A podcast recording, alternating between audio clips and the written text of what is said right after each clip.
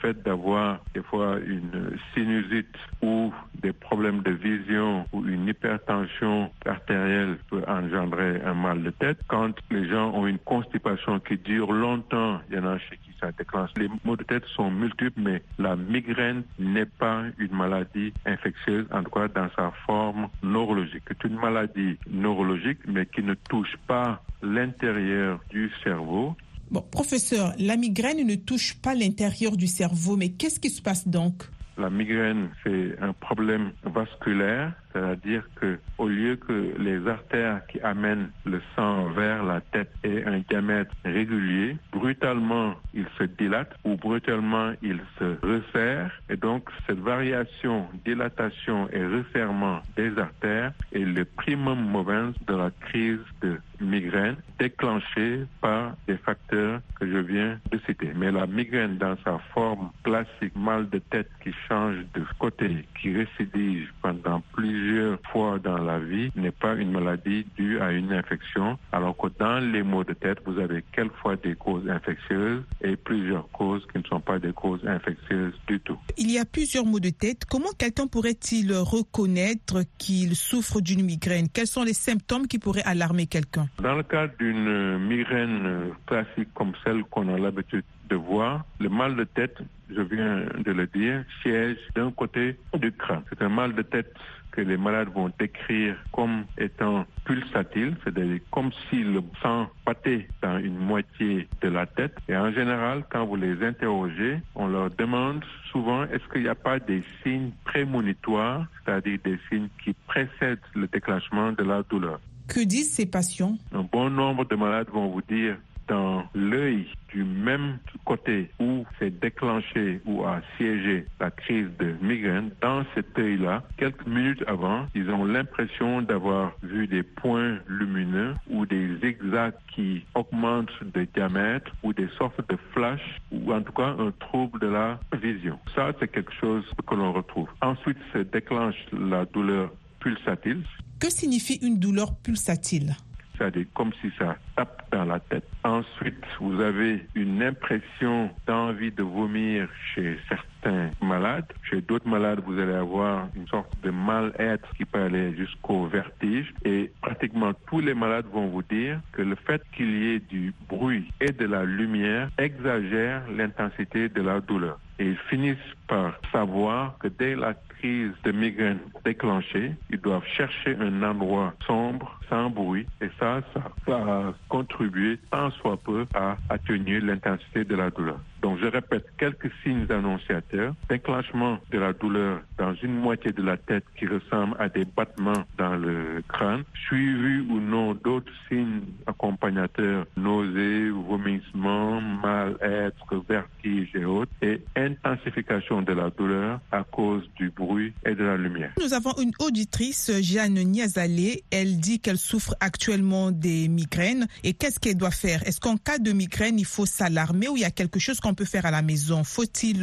nécessairement consulter? Une douleur ou qu'elle siège est un symptôme qui alerte la personne qu'il y a quelque chose qui ne va pas. Ce qui ne va pas peut être quelque chose de banal, ce qui ne va pas peut être quelque chose de plus grave. Une infection peut se manifester par une douleur, comme une fracture peut se manifester comme une douleur, mais une douleur, un vomissement, une fièvre sont des symptômes qui doivent alerter les individus et les amener à se faire consulter. Donc ça, c'est le premier conseil. Et quand vous allez consulter, le rôle du médecin, qu'il soit neurologue ou pas neurologue, c'est à partir de ce symptôme-là d'arriver à poser un diagnostic en vous disant que votre mal de tête est dû à telle cause que je viens de diagnostiquer en vous examinant, ou bien j'ai fini de vous examiner, mais nous avons besoin de faire des examens complémentaires. Quels sont ces examens supplémentaires qu'un médecin peut demander à faire pour déterminer le diagnostic? Ça peut être une prise de sang et l'analyse du sang, ça peut être une radio du crâne, ça peut être un scanner, ça peut être un électroencéphalogramme ou d'autres examens plus lourds comme l'IRM, ça peut être tous les moyens techniques médicaux dont on dispose. À la fin de ce processus-là, le médecin doit a priori arriver à un diagnostic et vous dire que votre mal de tête est un mal de tête qui n'est pas grave. Vous n'avez pas de tumeur, vous n'avez pas d'infection, vous n'avez pas de malformation. Vos yeux, vos oreilles, euh, votre tension, tout est normal. Donc, il s'agit d'une migraine parce que ça touche une moitié de votre tête. C'est récidivant, c'est pas une maladie grave. Donc, c'est vraiment aller consulter parce que certaines migraines, c'est pas la majorité, mais en tout cas, certaines migraines peuvent cacher derrière elles une autre maladie. Je viens de vous citer des exemples de maladies qui ne sont pas la migraine, mais dans quelques cas, cette migraine, surtout dans les cas, et ça j'insiste là-dessus, et je voudrais que les auditeurs prêtent une attention à ce que je vais dire, c'est-à-dire quand vous avez une migraine qui siège d'un côté de la tête, toujours du même et seul côté de la tête, et qui ne change jamais de côté, qui ne bascule pas d'une crise à une autre, à gauche ou à droite, ça c'est une raison fondamentale d'aller se faire consulter et d'aller jusqu'à l'imagerie du crâne et du cerveau, parce que quand une migraine ne change pas de côté, c'est pas forcément dans tous les cas, mais il y a des cas où derrière se cachait une maladie qui va nécessiter une prise en charge assez spécialisée. Est-ce qu'il y a certaines personnes qui sont les plus exposées aux migraines par rapport à d'autres? La migraine classique mal de tête, changeant de côté, pulsatile avec les signes accompagnateurs ou non que je viens de décrire, sur 10 cas de migraine, les 8 voire les 9 vont être des personnes de sexe féminin. Dans un ou deux cas, ça peut être un homme. Alors, quand on parle de migraine pure, sans cause dramatique derrière, et que ça touche une femme, parce que c'est la majorité, si elle remarque bien, la migraine a dû se déclencher vers les premières années de la puberté, donc en 13, 14, 15, 16 ans. Cette migraine va-t-elle s'arrêter ou continuer? Va continuer pratiquement toute la vie, de manière intense ou pas intense, fréquente ou pas fréquente, pour finir par complètement disparaître après la ménopause, donc à l'arrêt définitif des règles. Mais professeur, les enfants peuvent-ils aussi souffrir des migraines?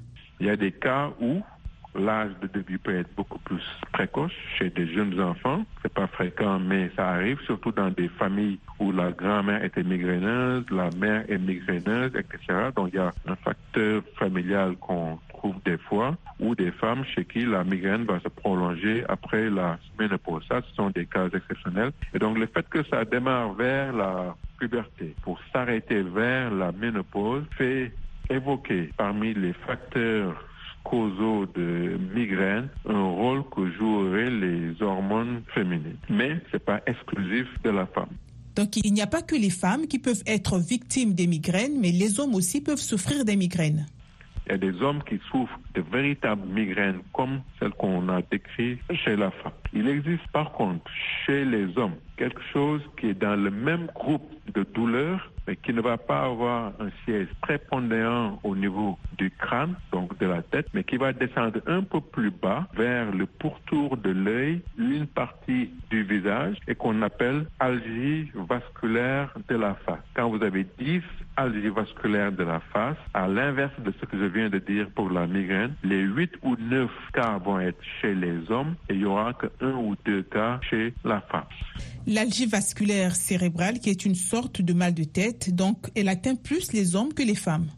Il se trouve que l'algie vasculaire de l'homme et la migraine partagent à peu près les mêmes phénomènes qui les causent, passant in fine par une instabilité du calibre des artères et perturbant la régularité de la perfusion cerveau, du crâne et autres, mais sans en faire une maladie neurovasculaire comme celle qu'on trouve dans les accidents vasculaires cérébraux. Ça n'a absolument rien à voir pour rassurer vos auditeurs. Vous venez de suivre notre discussion avec le professeur Amadou Gallo Diop sur les migraines. À présent, nous vous invitons à écouter Carnet de santé.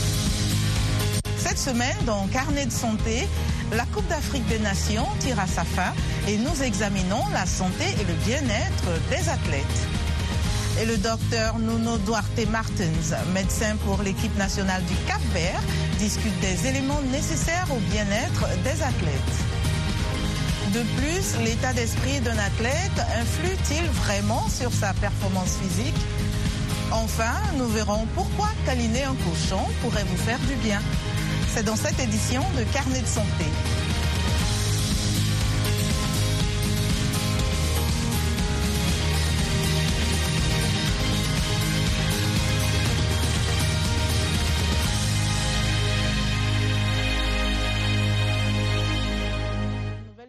Bonjour à tous, merci de nous rejoindre pour une nouvelle édition de Carnet de santé.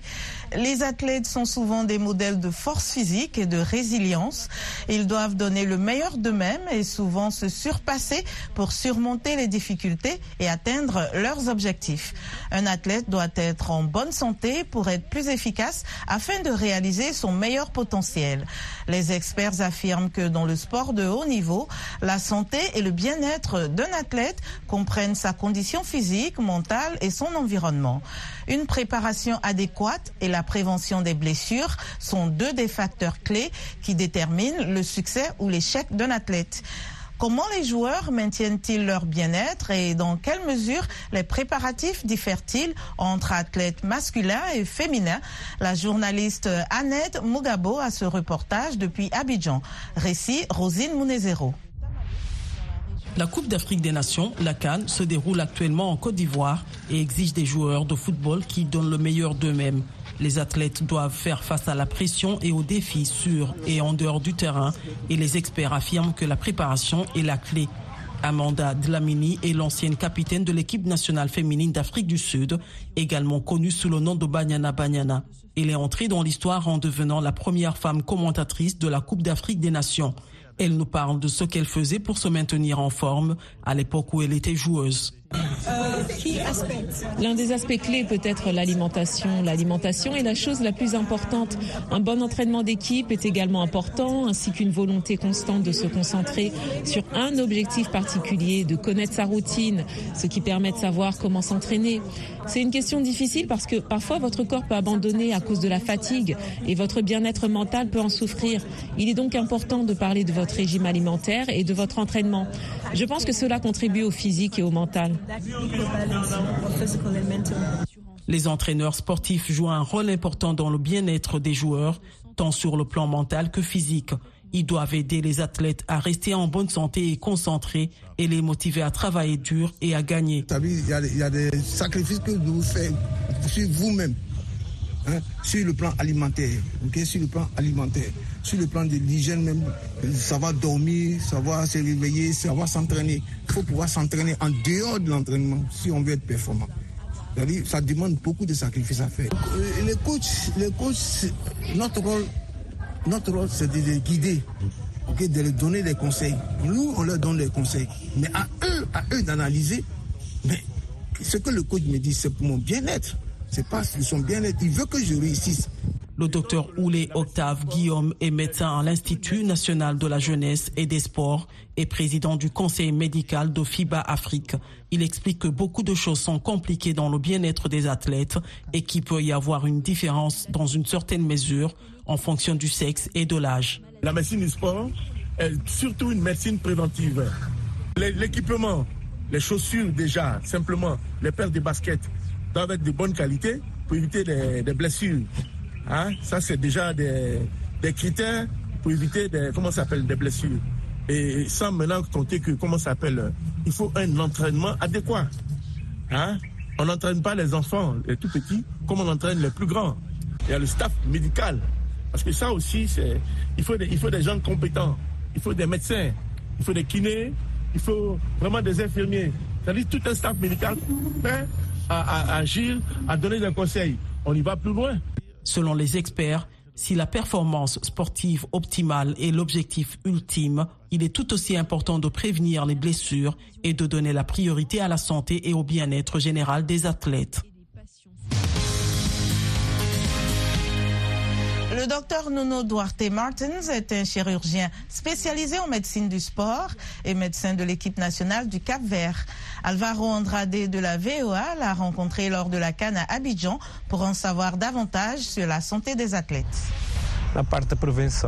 Du côté de la prévention, nous apprenons des pratiques comme le nom l'indique pour prévenir les blessures telles que les précautions que les athlètes doivent prendre lors des entraînements et des matchs avec la nourriture, y compris ce qu'ils boivent, les boissons que nous leur donnons. Et puis il y a les maladies qui sont liées au climat, à l'existence de conditions typiques dans une région comme ici. Cette région présente un risque de fièvre jaune d'où la nécessité de se faire vacciner. Il y a aussi le paludisme que nous prévenons en administrant des médicaments préventifs chaque semaine. Dans une compétition comme celle-ci, dans un endroit où les températures et l'humidité sont élevées, nous avons des lésions liées à la déshydratation, une condition qui peut être très grave. Nous évitons cela en nous hydratant bien pendant les matchs, non seulement avec de l'eau, mais aussi avec d'autres boissons. Nous évitons également les blessures grâce à des équipements de protection. Nous essayons de choisir le meilleur équipement pour chaque condition météorologique. Nous prenons également des suppléments pour renforcer le système immunitaire afin d'éviter ce genre de situation, mais aussi des médicaments préventifs. Ils ne peuvent pas prendre plus de 2% de leur poids corporel par jour, sinon ils risquent de ne pas pouvoir participer à une compétition sportive de haut niveau, comme le football dans ce cas. En ce qui concerne les blessures, les lésions, les chocs, les traumatismes subis par les joueurs, nous essayons d'agir de la même manière rapidement en évaluant l'état clinique de l'athlète afin de prendre les mesures nécessaires sur le terrain pendant le match ou pendant l'entraînement de manière à obtenir un diagnostic rapide ou par le biais de méthodes d'imagerie complémentaires. Nous agissons en fonction de chaque situation et nous suivons les protocoles du Comité international olympique. Ils nous font également penser aux blessures les plus fréquentes telles que les lésions cérébrales, les traumatismes crâniens, les traumatismes de contact qui peut provoquer des fractures, des lésions de tendons et des muscles. Je pense aussi à la liste des médicaments que nous devons avoir à disposition et au personnel clinique avec lequel nous devons voyager afin d'être bien équipés pour cette partie fondamentale qu'est le rétablissement des blessures mais aussi leur prévention. Une équipe de haut niveau doit être accompagnée de plusieurs professionnels de la santé. Cela commence par le médecin qui dirige le personnel clinique, les physiothérapeutes et dans notre cas, nous sommes très bien pris en charge en termes de physiothérapeutes. Nous avons également une bonne masseuse, un chef cuisinier, Lamine Medina, qui fait un excellent travail. Nous pouvons mentionner d'autres professionnels tels que les psychologues qui peuvent être disponibles en personne dans de nombreuses situations.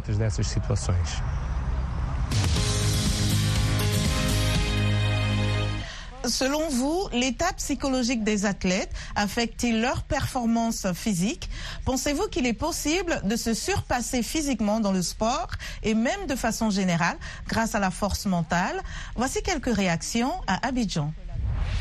Un athlète d'avoir un mental très très très fort assis. Parce que euh, moi, dans mon cas, par exemple, lorsque j'ai une compétition, mentalement déjà, psychologiquement, je suis déjà préparé. Pourquoi? Parce que je me dis, pendant tout ce temps, j'ai fait 4 ans de préparation des Jeux Olympiques, comme Jeux Paralympiques. Donc, à moins de comme des secondes que j'ai tout dilapidé en nous, non, donc je me donne un mental de fer.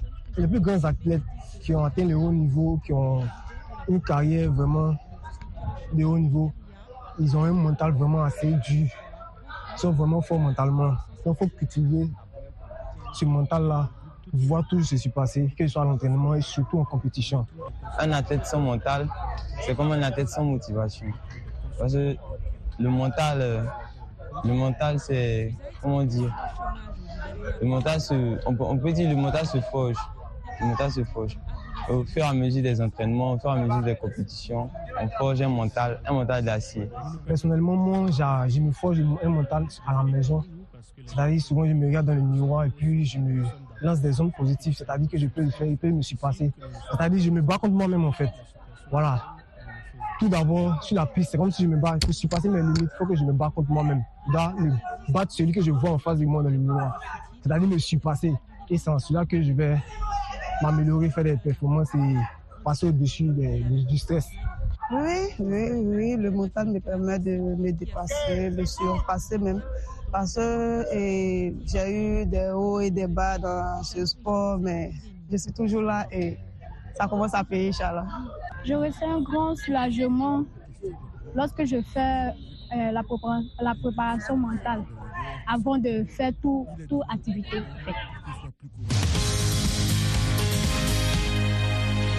L'état d'esprit d'un athlète influence-t-il vraiment sa performance physique? Nous avons posé la question à James Wood, ancien joueur de football dans l'équipe nationale du Malawi et directeur de la société sportive Rainbow Sports Global. On peut considérer l'esprit et le corps comme des amis sur un terrain de football. L'esprit et le corps doivent interagir. Lorsque je jouais, j'ai appris que ce que je voulais que mes jambes fassent nécessitait également mon esprit. Je ne pouvais pas me contenter de faire ce que je voulais. Je devais avoir la bonne concentration, la bonne mentalité, le bon entraînement pour pouvoir mettre en œuvre ce que je voulais faire sur le terrain. J'ai appris de mes erreurs et je n'étais pas aussi bien préparé que d'autres. Mais vous savez, dans ce contexte, au Danemark, nous avons vu que nos homologues européens étaient très bien équipés, bien préparés psychologiquement, mentalement et physiquement, alors que de notre côté, nous avions quelques lacunes. Je pense que c'est à ce moment-là que nous avons compris que le corps et l'esprit sont très étroitement liés parce que le cerveau lui-même signale à notre corps qu'il faut accélérer ou ralentir. Nous devons savoir qu'avec la bonne nutrition, la bonne alimentation, la bonne mentalité, c'est ce qui nous aide à devenir des athlètes d'élite. Vous savez, à la Côte d'Ivoire, on est un exemple parfait. Dès les phases de groupe, l'entraîneur du tournoi a été l'essentiel. Comme vous le savez, l'équipe, les joueurs ont dû se ressaisir. Si vous regardez les performances de la Côte d'Ivoire, elle a gagné des matchs au cours des dernières années. Prenons l'exemple du match contre le Mali avec un joueur en moins. L'objectif des joueurs de la Côte d'Ivoire était d'avoir une mentalité de non-abandon. Ils ont été menés à zéro tout le monde avait dit que cette équipe était éliminée, mais leur mentalité, c'est celle des gagnants. Ces joueurs se battent pour leur carrière. Ils considèrent que c'est l'occasion de faire carrière, de signer le contrat de leur vie. Ils veulent aussi satisfaire la nation. Ils se sont battus bec et ongle jusqu'à la 90e minute. Ils ont réussi à égaliser. Nous avons vu l'équipe nationale du Mali probablement un peu trop confiante, se décontracter un peu et la Côte d'Ivoire s'en est emparée de la dernière minute de la prolongation pour gagner le match.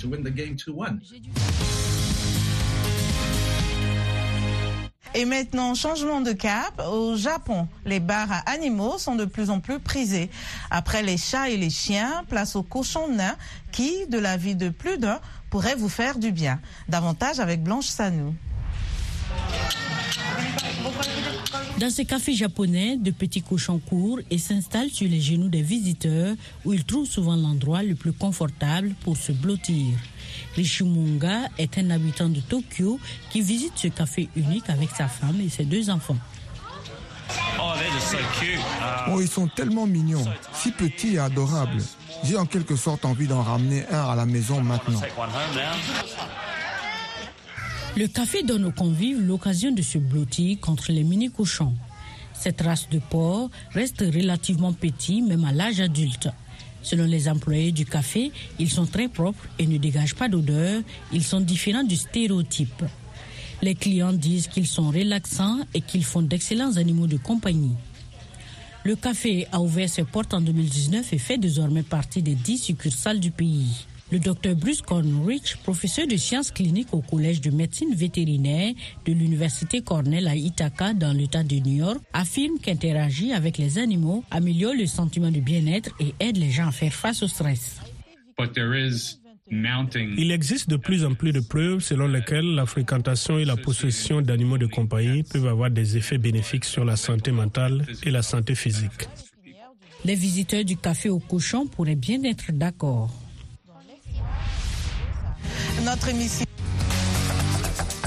C'est ici que s'achève notre programme Votre santé, votre avenir. Nous avons discuté avec le professeur Amadou Gallo Diop sur les migraines. Le professeur Gallo Diop est chef du service de neurologie au CHU FAN et directeur de la coopération de l'université Cheikh Anta Diop de Dakar au Sénégal. Vous avez aussi écouté Carnet de santé présenté par Linor Moudou sur le suicide. Ce magazine santé a été réalisé grâce au concours de Michel Joseph, à la réalisation Zénab Abdelrahman. Devant ce micro, Nanit Talani. Continuez d'écouter VOA Afrique et n'oubliez surtout pas de prendre soin de votre santé, car votre santé, c'est votre avenir.